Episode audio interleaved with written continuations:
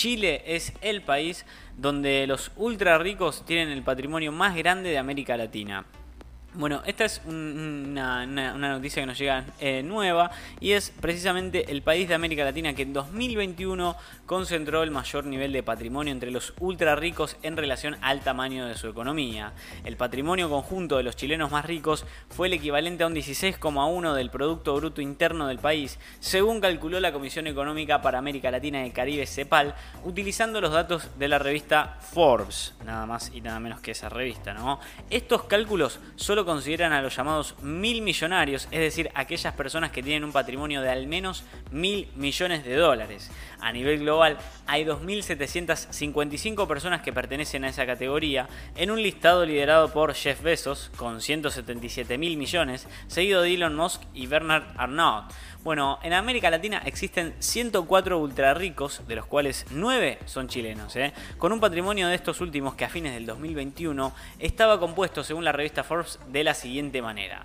El primero es Iris Fontbona y la familia Luxic, que tiene 23 millones eh, de dólares, 23.300 millones, perdón, 23.300 millones de dólares. El otro es Julio Ponce con 4.100 millones eh, de dólares. El tercero es Horst Polman y familia, que tienen 3.300 millones de dólares. Sebastián Piñera y su familia que tienen 2.900 millones de dólares.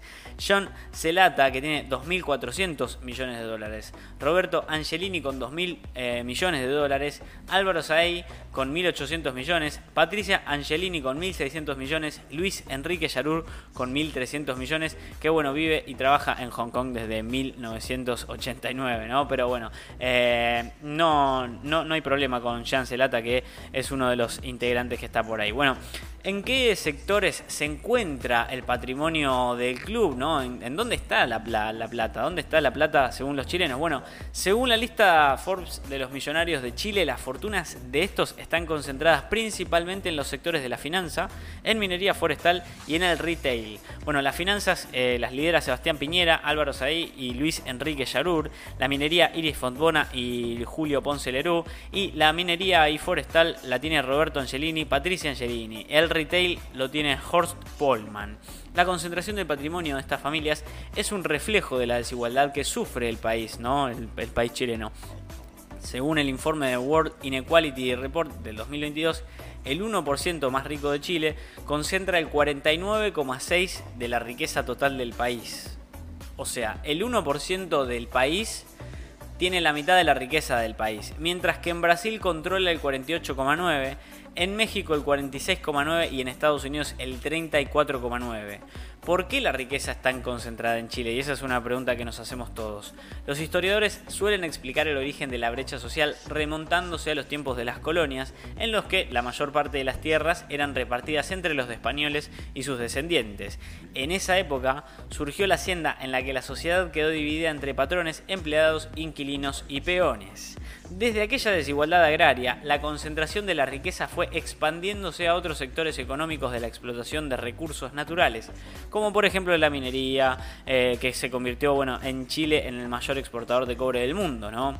En la historia más reciente, la brecha social se expandió aún más en las décadas de los 70 y los 80 durante el régimen de Pinochet, en el cual hubo una dictadura y se creó un modelo económico con muy poca regulación que permitió el surgimiento de grandes fortunas familiares. Según escribía el economista Osvaldo Larrañaga la desigualdad a lo largo de la historia de Chile, la brecha aumentó con Pinochet a través del mecanismo de la privatización de empresas públicas que pasan a ser propiedad de... Eh, un número pequeño de grupos económicos, la supresión y represión de los sindicatos y la conversión del Estado benefactor en uno de carácter residual, entre otras medidas. En el grupo de los ultrarricos del Chile actual nos, encontramos como por ejemplo el caso de Julio Ponce Leró, el ex yerno de Pinochet, que se convirtió en el mayor accionista de la empresa SQM o Sokimich, una de las empresas mayores eh, productoras de fertilizantes, yodo y litio a nivel global y bueno, después de la privatización de la firma, ¿no?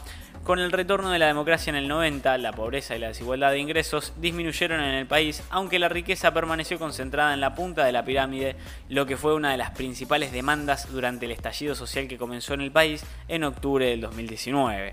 Bueno, así fue como el tema de la brecha social se convirtió en parte fundamental del debate de la campaña electoral de las elecciones presidenciales que le dieron lugar al triunfo del izquierdista Gabriel Boric en 2021. ¿De qué se trata este impuesto a los superricos que está naciendo de la mano de Boric? Se va a convertir en el presidente de Chile con un ambicioso programa de gobierno que incluye medidas como poner fin al actual sistema de pensiones, transformar el sistema de salud y aumentar los impuestos con la idea de crear un estado de bienestar o un welfare state como se llama en Estados Unidos, ¿no? Como lo tenía Obama. Es una agenda transformadora que va a requerir una mayor recaudación fiscal, va a enfrentar una serie de obstáculos como por ejemplo la falta de una mayoría en el Congreso, un presupuesto limitado y un bajo crecimiento económico que está proyectado para el 2022. Bueno, Acá se habla de un golpe a la inversión y esta es la parte que más me llama la atención, ¿no? Es una propuesta de reforma tributaria que fue blanco de duras críticas, sobre todo de quienes concentran el poder mediático también, ¿no? El caso más famoso es el de Francia, donde los millonarios se fueron a vivir a Bélgica. Después se eliminó porque resultó ser inútil, dijo el economista Bernardo Fontaine. Y en muchos de los países de la Organización para la Cooperación y el Desarrollo Económico se ha ido retirando, dice Fontaine. Otro de los argumentos más citados contra la iniciativa es que desincentivará la inversión y por lo tanto va a perjudicar el crecimiento económico. Bueno, ¿Por qué crear un impuesto a la riqueza? Y esta es la pregunta que se hacen todos. ¿Por qué Boric quiere crear un impuesto a la riqueza?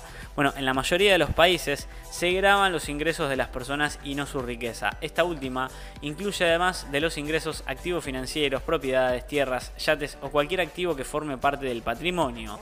En países como Chile, Brasil y México se vio que se bajó la desigualdad de ingresos laborales, pero si agregas rentas de capital, la desigualdad se mantiene al constante. Así por lo menos lo explica Ignacio Flores, coordinador de América Latina del World Inequality Database de la Escuela de Economía de París e investigador de la Universidad de Nueva York.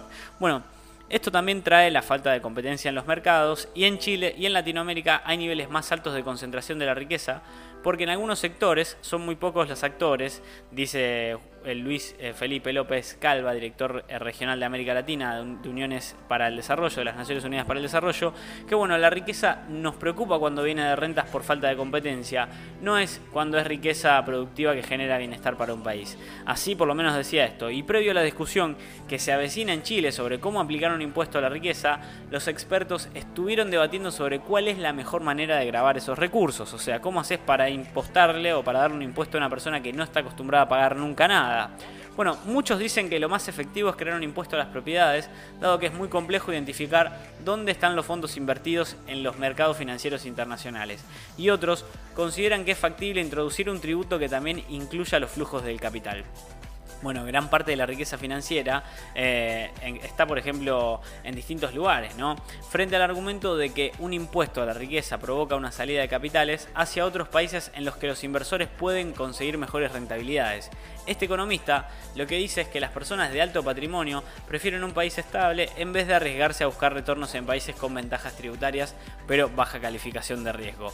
Para culminar el informe, eh, lo que dicen es que con un impuesto a la riqueza estás controlando un poco el descontento social, pero no estás ganando mucho más terreno. Y aunque es verdad que los empresarios van a tener un retorno a menor a mediano plazo, va a haber una mayor estabilidad social y sus negocios van a poder crecer. Pero bueno, a nadie le gusta que le cobren impuestos, a nadie. ¿eh? A nadie dice así. Pero si se hace de una forma gradual y consensuada, asegurando una mayor estabilidad social, no se van a ir del país. ¿eh? Si eso asegura una mayor estabilidad social, estos ricos no se van a ir del país.